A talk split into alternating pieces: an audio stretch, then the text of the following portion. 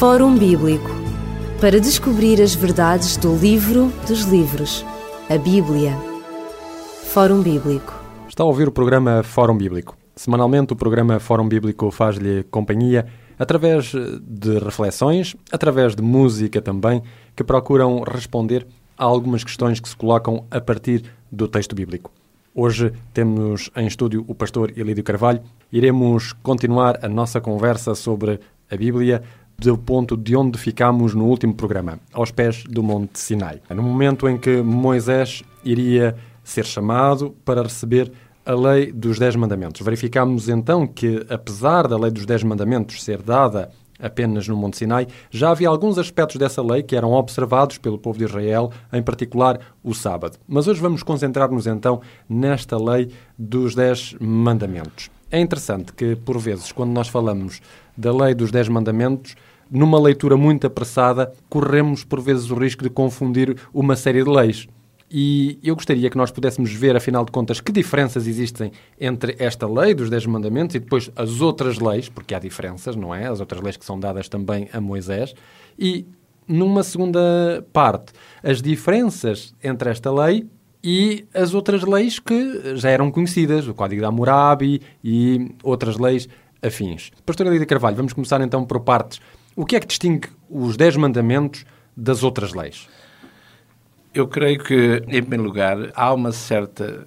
Creio, para não dizer que tenho certeza, que há uma certa confusão quando se fala na lei de Deus, nas leis do Pentateuco, nos diversos códigos, não é assim? Porque, eh, em termos gerais, quando se fala na lei, diz-se que a lei é toda ela mosaica. Quando, em pequenas flashes da palavra, pequenos flashes da palavra de Deus, vemos claramente que assim não é pode parecer uma, permitam um termo, uma não é assim? Mas uh, verdadeiramente não é, e isso presta-se a muitas confusões.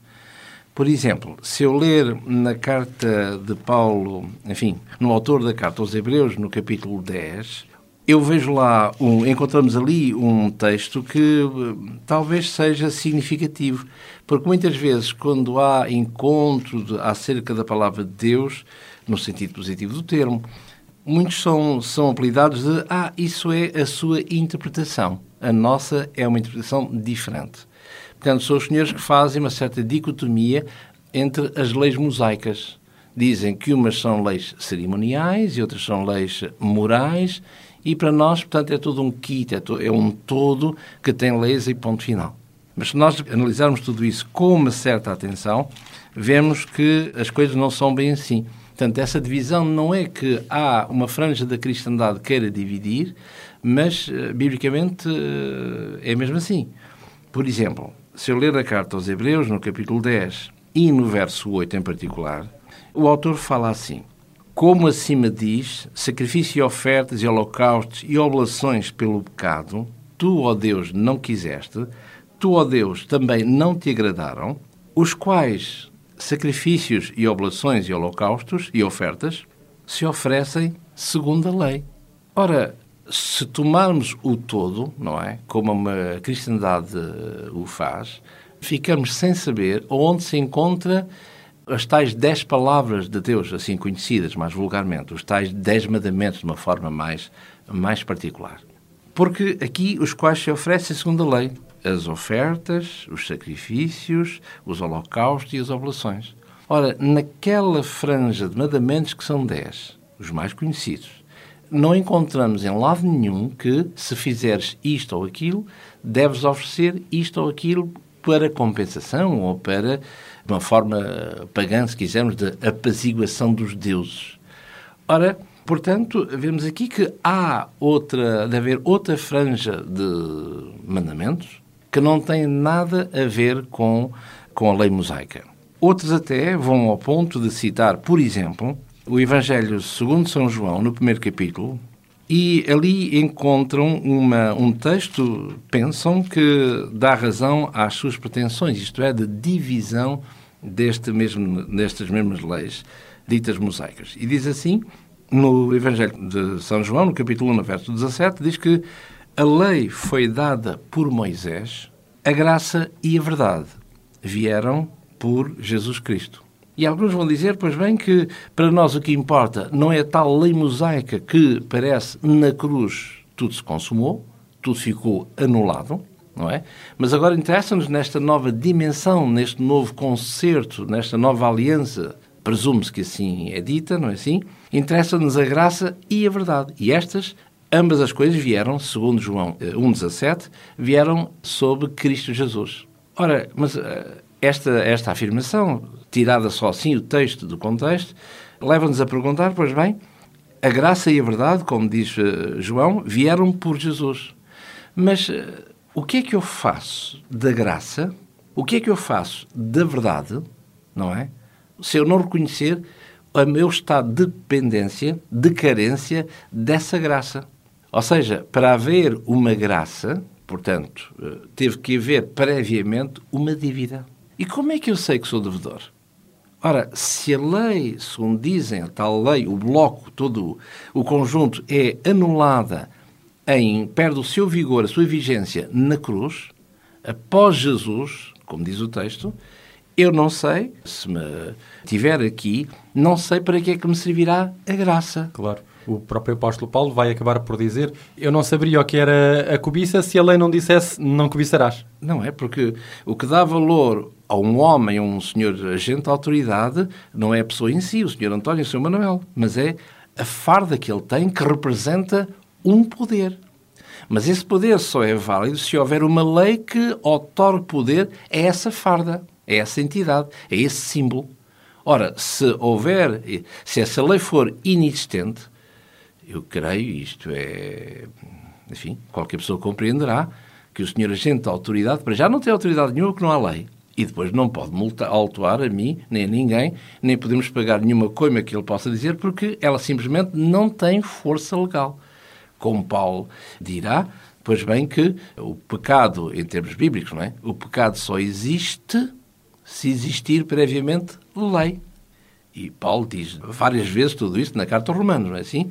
Portanto, aquele que vai dizer que, segundo os litigantes da lei, vão dizer que Paulo, ao abrigo de Paulo, que há uma machadada na lei, não é assim? Pulverizar a lei, é o mesmo Paulo que diz diversas vezes, não é assim? Em particular na Carta aos Romanos, não é?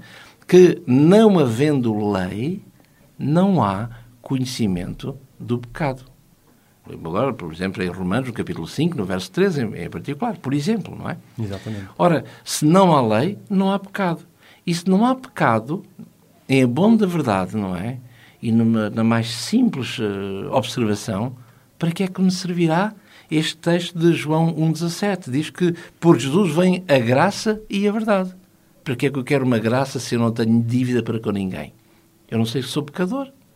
Portanto, quer dizer que deve haver aqui uma confusão qualquer.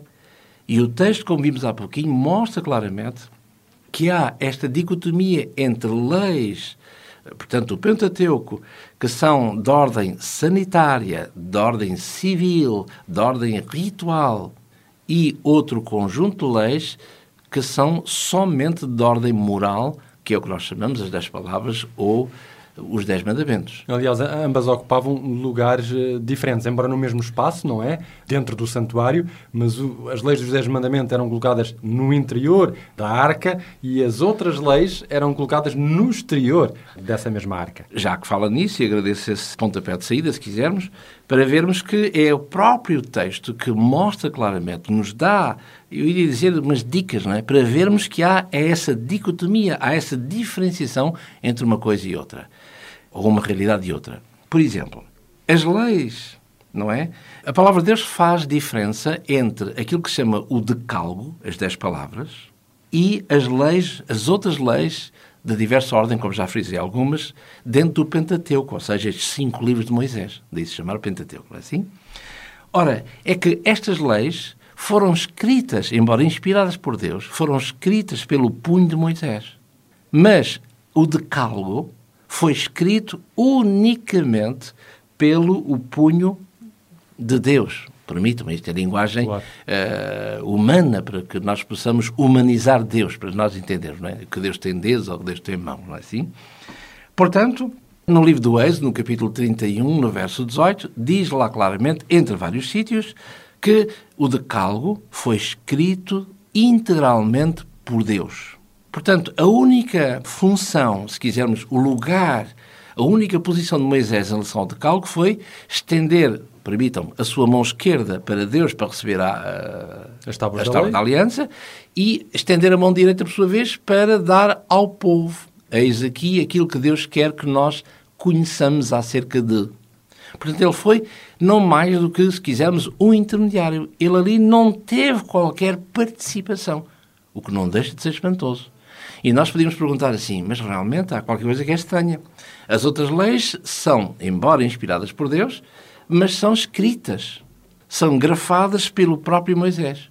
Ao passo que Deus ali, curiosamente, e, de- e a Bíblia diz que por duas vezes Deus vai fazer exatamente a mesma coisa, escrever as mesmas palavras na lei, lavrá-las naquelas tábuas de pedra, não é? É Deus que toma o cuidado de fazer e não o homem, o que não deixa de ser estranho. Essa agora, porque é que Deus vai fazer isto e não vai dizer ao, ao Moisés, olha, senta-te aí e escreve aquilo que eu vou ditar, toma lá atenção. O que é estranho, não é? Ora, isso quer dizer que aquele lote das dez palavras ou decálogo deveriam ter qualquer coisa de sublime, de, quase seria tentado a dizer até de mais sagrado, não é assim? E por isso é que Deus toma o cuidado de Ele mesmo escrever. Por outro lado, eh, são estas pequenas coisas que parecem chinesices, mas que nos ajudam a ter uma certa clarividência acerca do assunto. Em primeiro lugar, nós vimos que Moisés escreve aquelas leis, em que Deus escreve o decálogo, e só Deus. Em segundo lugar, vemos que Moisés escreve as leis num pergaminho e Deus escreve as leis nas tábuas de pedra, enfim, esta tábua de pedra, não é? Em terceiro lugar, que é dada a Moisés a ordem, não foi Moisés que imaginou, é dada a ordem a Moisés por Deus de que colocasse a escritura de Deus num determinado lugar, como afirmou, e bem, e as escrituras de aquelas escritas por Moisés num outro lugar à parte. Por outro lado, quando falamos dos Dez Mandamentos, eles são conhecidos como os Dabarim, os Dabar, a palavra de Deus. E quando se fala nas leis, nos mandamentos, permitam que Moisés escreveu sob a inspiração divina, então aí fala-se nas leis, o que é diferente. Quando lemos, por exemplo, no livro de Deuteronômio, no capítulo 10, onde, para que Deus pudesse ser, a sua ordem pudesse ser cumprida, e em Deuteronômio, no capítulo 10, por exemplo, é dito aqui, por ordem de Deus, no verso 4 diz: Então escreveu nas tábuas, quem escreveu? Deus, conforme a primeira escritura, ou seja, os dez mandamentos. Verso 5: E virei-me, e desci do monte, e pus as tábuas na arca que fizera, e ali estão, conforme como o Senhor me ordenou.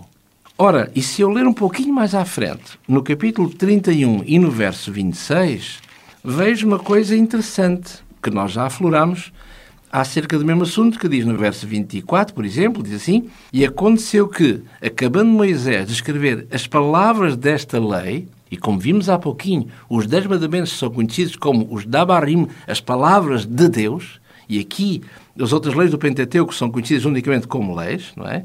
Acabando Moisés de escrever as palavras desta lei, num livro até todas acabar. E agora no verso 26 diz: Tomais livro da lei, ponde-o ao lado da arca do concerto do Senhor, vosso Deus, para que ali esteja por testemunha contra ti.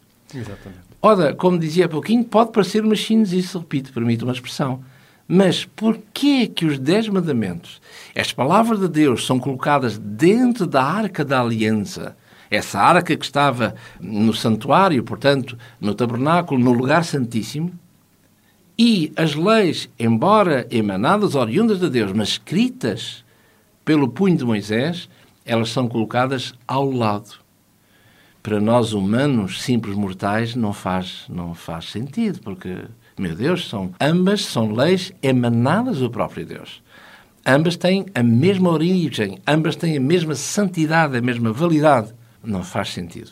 Portanto, penso, se quisermos ler nas entrelinhas, mostra claramente que Deus queria colocar, diríamos, uma salvaguarda, uma certa santidade, uma auréola ao longo, para circundar e circunscrever as suas palavras coisa que não acontece nas outras leis. Claro. Elas são importantes, mas não são tão importantes. E vamos verificar que quer o próprio Jesus Cristo, quer depois eh, São Paulo, o, o grande autor, o, o, maior autor logo a seguir a Jesus Cristo do Novo Testamento e, quem sabe, talvez de, de toda a Bíblia, o homem que vai compreender e colocar por escrito aquilo que ele pensa ser o papel de Jesus Cristo no plano da salvação, vamos ver o que ambos dizem acerca da própria lei. Eu começaria por Jesus Cristo, não é? Ainda há pouco parece que o Evangelho de João nos diria que haveria uma espécie de antagonismo entre a lei e o próprio Senhor Jesus Cristo, no, no texto que abordamos. Mas não é assim. Nós verificamos que Jesus Cristo dá à lei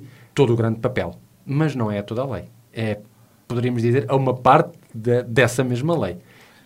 Em primeiro lugar, no, no, grande sermão do monte, não é assim? Jesus vai dizer, e encontramos, por exemplo, em Mateus, no capítulo 5, ele começa como este, este prólogo, ao dizer que, meus amigos, eu não vim abrogar o que está escrito. Eu vim, como é traduzido no texto, vim cumprir. Ou seja, usar este termo plerom, isto é, trazê-la à plenitude do conhecimento da mesma, da compreensão da mesma e curiosamente ele vai dizer no verso a seguir, no verso 17 e 18, ele vai dizer que todo aquele que anular esta, nem que seja a mais ínfima parcela desta lei, terá alguma coisa a ver com o autor da mesma. E vai fazer um período temporal. Ele vai dizer até que os céus e a terra passem, não se omitirá rigorosamente nada da lei. E tanto quanto saibamos, a terra e os céus ainda não passaram. Ainda cá estão. Ainda não passaram. E há um facto curioso, que sabemos que Jesus está a falar acerca dos Dez Mandamentos, é bem dado pelo contexto, porque ele vai citar exemplos dos Dez Mandamentos. Não adulterarás, não matarás. E, portanto, são exemplos dos Dez Mandamentos, não são exemplos das outras leis que estavam ao lado da arca, por assim dizer. Jesus vem fazer todo um papel reformador. Jesus não veio escrever, grosso modo, nada, até quase que diria, não sei se estou a ser abusivo, Jesus até não veio quase ensinar nada. Quando digo ensinar nada, nada de novo. Porque aquilo que Jesus veio dizer, e para não dizer ensinar, vou dizer recordar, são coisas que estavam escritas. Exato. Ele veio trazer, como ele diz no Evangelho de Mateus, no capítulo 5, ele veio trazer tudo isso ao pleno conhecimento. Ou seja, veio denunciar a maneira como as escolas rabínicas tinham ensinado a lei, não é assim? E os diversos meandros dessa mesma lei que contrariavam frontalmente a palavra de Deus, não é assim? E se recordarmos o Evangelho de Mateus, capítulo 5, não é? no verso 17, como disse há pouquinho, Jesus anuncia desde logo que não veio contrariar, não veio abolir aquilo que estava escrito, é assim? E se nós vermos ao longo deste ensino, neste Sermão do Monte, Jesus diz diversas vezes no verso 27, ao longo do texto, ouviste o que foi dito aos antigos, não cometerás adultério. E Jesus vai dizer, uh, verso 31, ouviste o que foi dito aos antigos. Verso 32, eu porém vos digo que. Verso 33, ouviste o que foi dito aos antigos, eu porém vos digo que. Verso 38, ouviste o que foi dito aos antigos, a lei do talião, como certamente falaremos daqui a pouco olho por olho, dente por dente. E assim sucessivamente. No verso 43, ouviste o que foi dito aos antigos: amarás o teu próximo e aborrecerás o teu inimigo. E porquê é que ele diz isto aqui no verso 43? Porque Deus, já no passado, em Levítico, no capítulo 19 e no verso 18, diz lá: amarás ao teu próximo. Mas eles aqui vão dizer amarás ao teu próximo, ou seja, um judeu como nós somos, ou judeu, e ao outro que é português, francês ou italiano ou espanhol, é esse, ou gentil, é esse, ama-lo se achares que deves amar. E é isso que ele diz aqui. Foi dito que amarás o teu próximo, mas aborrecerás o teu inimigo, ou seja, todo aquele que não é da aliança. Isso não está correto. Isso é uma interpretação rabínica. E no verso 44 diz de novo: Eu, porém, vos digo. Ou seja, fazer isto, fazer isto, sem quaisquer fronteiras. Portanto, aquilo que Jesus diz, apesar de ser tido pelos seus concidadãos, eis o homem, o homem, mas o que é, nunca ninguém falou com tanta autoridade. Ou seja, ele não ensinava nada de novo mas sim reportava-os a um, assim diz o Senhor, está escrito. Exatamente. Não é assim? Aliás, se nós formos depois ao, ao Evangelho de João, ao capítulo 15 e ao versículo 10, está aí bem mencionado: Guardai os mandamentos do meu Pai e permanecei no seu amor, tal como eu os tenho guardado e permaneço no seu amor. Obrigado por ter falado nisso, porque outras, outros movimentos religiosos vão dizer que, dentro do contexto que acabamos de. Enfim, que já afloramos, que é esta, esta separação entre estes dois, estes dois tipos de lei, o decalgo e as outras leis, não é? Que nós já estamos agora noutra dimensão, noutra dispensação. Às vezes temos o gosto de perguntar qual é a dispensação? Ah, Jesus. Muito bem. Então o que é que Jesus disse de novo para que nós o sigamos a Ele e abandonemos a lei? E vemos que não há nenhum mandamento que Jesus dissesse, eu tenho agora um novo mandamento. E o que vemos é que Jesus vai dizer, o novo mandamento vos dou, disse ele uma vez mas é sempre que amai-vos uns aos outros como eu vos amei. E a parte nova, se quisermos dizer, desse mandamento, o que é de novo? É como eu vos amei. Porque até ali é ama o outro como tu te amas a ti. Ainda pode haver quaisquer fronteiras. Pode haver quaisquer reticências. Mas agora o novo é ama o outro como eu te amei. Ou seja, sem quaisquer fronteiras com toda a plenitude, com toda a latitude. E isso é que é de novo. Mas, no fundo, se quisermos, é o velho mandamento, não há nada novo, não é assim? Ora, e vemos que Jesus não tem leis. Mas está sempre a dizer, como disse muito bem, segundo o Evangelho, não é assim? Guardai os meus mandamentos como eu guardo os do meu Pai e permaneço no seu amor. Ora, os mandamentos de Jesus são, de novo, reiterar, reforçar o mandamento antigo, não é assim? Aliás, se nós olharmos no último livro da Palavra de Deus, o Apocalipse, é assim, naquele drama entre uma entidade maléfica, contrária a Deus, e a mulher, é? no capítulo 12 do Apocalipse em particular, e no verso 17, é dito lá que esta parte maléfica, não é? que o mesmo Apocalipse descreve quem ela é, no verso 9, ou seja, que é o dragão, a antiga serpente, já sabemos o que é, o livro do, ao abrigo do, Gênesis, no capítulo 13, a partir do verso 1, não é assim? E diz que vai fazer guerra à mulher, que é profeticamente uma igreja, mas diz que vai fazer não somente guerra à mulher, vai fazer guerra ao resto da semente dessa mulher, porque não dizer dos nossos dias, de qualquer igreja. Repara que esta igreja aqui não tem nome, é todo aquele que, ou aquela que quer adorar Deus como seu único Deus e verdadeiro Deus e Criador e Salvador e Redentor, mas tem aqui uma coisa que caracteriza esse resto da mulher: os que guardam os mandamentos de Deus. E o que é espantoso é, eu como leigo na matéria, como simples passante, não é? Podia pensar assim, mas olha, mandamentos de Deus. Então, eu fui ensinado que já não são mandamentos de Deus, mas são mandamentos, dez mandamentos, portanto, não nove, dez, mas são mandamentos de Jesus. Estamos no, noutra dimensão, noutra dispensação, noutra aliança. Mas aqui o texto reitera, uma vez mais, que os mandamentos que estão em vigor e únicos são mandamentos de Deus e não mandamentos de Jesus. Vamos então a um dos autores mais importantes de toda a Bíblia, que é o apóstolo Paulo. Também ele falou sobre a lei em vários aspectos. Também ele vai dizer, sobretudo aos seus contemporâneos judeus, que não vale a pena tentarem salvar guardando todas as leis que eles tinham, e eram muitas, já, já lá iremos, eram, eram bastantes. Mas o apóstolo Paulo vai dizer alguma coisa interessante. Poderíamos dizer, ora, aqui está um homem contra a lei, antinomos. E não o é. O apóstolo Paulo, a um determinado momento, vai dar três características da lei, que são três características de Deus. É verdade, é verdade, porque aqueles que são, que contrariam a lei de Deus, movimentos religiosos que existem, infelizmente, bastantes, que dizem que a lei de Deus não está em vigor, para depois, eh, por várias voltinhas, vão dizer que só um mandamento é que não está em vigor, mas começam por dizer que todos estão anulados, foram abolidos, mas depois a coisa não está, não falta terreno para provar isso, então uh, foi só um mandamento que ali está em alguns sítios, não é assim? Ora, para dizer que esses movimentos religiosos uh, vão dizer que o maior litigante, o maior antinomista, se quisermos, não é? Portanto, aquele que é contra a lei, foi exatamente o apóstolo São Paulo. Dizem. E realmente, quando tiramos alguns textos do seu contexto, o grande académico Sal de Tarso, não é? Às vezes parece contrariar, contradizer alguns trechos da palavra de Deus. Mas o apóstolo Pedro, a ele também se refere e ele vai dizer uma coisa interessante acerca deste homem. Ou seja, vai colocar em ênfase a maneira como sábia, douta, que uh, o apóstolo Paulo escreve acerca das coisas de Deus. E, e o apóstolo Pedro vai referir-se assim.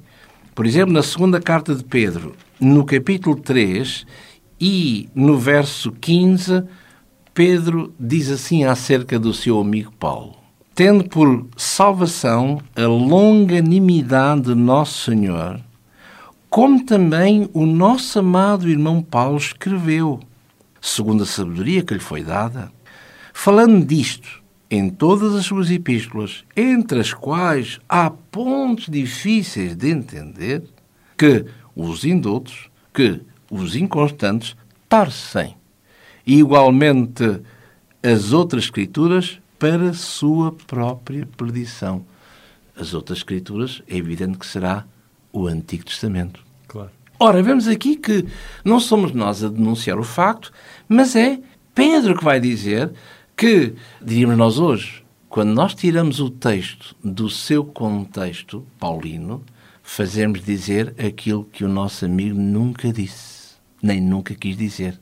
Por exemplo, vários exemplos. Um deles, se eu ler a carta aos Romanos no capítulo 10. Alguns movimentos religiosos, curiosamente, agarram no verso 4 e leem só metade do versículo ao dizer, porque o fim da lei é Cristo. E se eu tirar este bocadinho do texto, do seu contexto, temos aqui um texto escrito por Paulo que diz claramente que o fim da lei é Cristo. Só que, infelizmente, a palavra de Deus não foi escrita em português. Porque, mesmo em português, para nós, temos aqui o fim da nossa conversa, o fim não é, é esta um, emissão de rádio. Não é um término, mas é a razão pela qual nós estamos aqui. E o que Paulo está a dizer é, não é um fim, teros, mas é o objetivo por estarmos aqui, é isto. E, curiosamente, Pedro também tem esta, esta mesma coisa. Se eu quiser fazer dizer que Paulo diz que é o fim, fim, ponto final, não é? Ora, como é que eu farei em diversos aspectos em relação àquilo que, por exemplo, o apóstolo São Pedro diz, por exemplo, na sua primeira carta de Pedro, capítulo 1 e verso 9, Pedro vai usar exatamente o mesmo tema desta teleos, ou seja, objetivo. E ele vai dizer no verso 9: Aqui estamos, meus amigos, a alcançar o fim da vossa fé. A fé terminou? Mas é o objetivo que ele diz, alcançando o fim da vossa fé. Isto é, a salvação das vossas almas. Ai, como tudo se compreende quando nós colocamos o texto no seu devido contexto. Ora, o apóstolo Paulo, outros ainda mais menos radicais, vão citar o, o capítulo 3 de Romanos, no verso 28. Concluímos, pois, que o homem é justificado pela fé sem as obras da lei. Ora, se o é justificado pela fé, agora bastaria ler um pouquinho mais à frente, no verso 31, não estamos tão longe. Anulamos, pois, a lei pela fé? É o apóstolo Paulo que diz, de maneira nenhuma. Antes estabelecemos a lei. Mas que lei? Não deve ser dos sacrifícios, não deve ser das oblações, não deve ser das ofertas. Presumo eu. E tanto é assim que mais à frente, no capítulo 7, como disse há pouquinho muito bem, no verso 12 em particular, Romanos 7, 12, assim, pois, a lei é santa. O mandamento é santo. O mandamento é justo. O mandamento é bom. E são estas três características, curiosamente, que são as de Deus. É, não há ninguém tão santo como Deus, e é daí que vem toda a santidade. Não há ninguém tão justo como Deus. E se quisermos dizer bom, o próprio Jesus Cristo deu a, a, a resposta ao jovem rico, porque me chamas bom. Bom não há, Só. senão que é Deus. Que é Deus, exatamente. São as três características de Deus que estão aplicadas justamente aqui. É, é esta lei. E talvez por isso, porque não diz ele aqui e agora, foi Deus o único autor dos Dez Mandamentos. Ou seja, aquilo que uma boa franja da cristandade chama impropriamente leis mosaicas. Porque ali reflete o caráter do seu autor, como iremos ver. Exatamente. E por hoje nós concluímos o nosso programa. Deixamos esta base na qual continuaremos o nosso diálogo no próximo programa. Se tiver alguma questão a colocar-nos, não hesite, tem os nossos endereços. Nós estamos aqui para justamente poder corresponder às suas expectativas. E desejamos que as bênçãos de Deus estejam na sua vida. Até à próxima, se Deus quiser. Fórum Bíblico para descobrir as verdades do livro dos livros, a Bíblia. Fórum Bíblico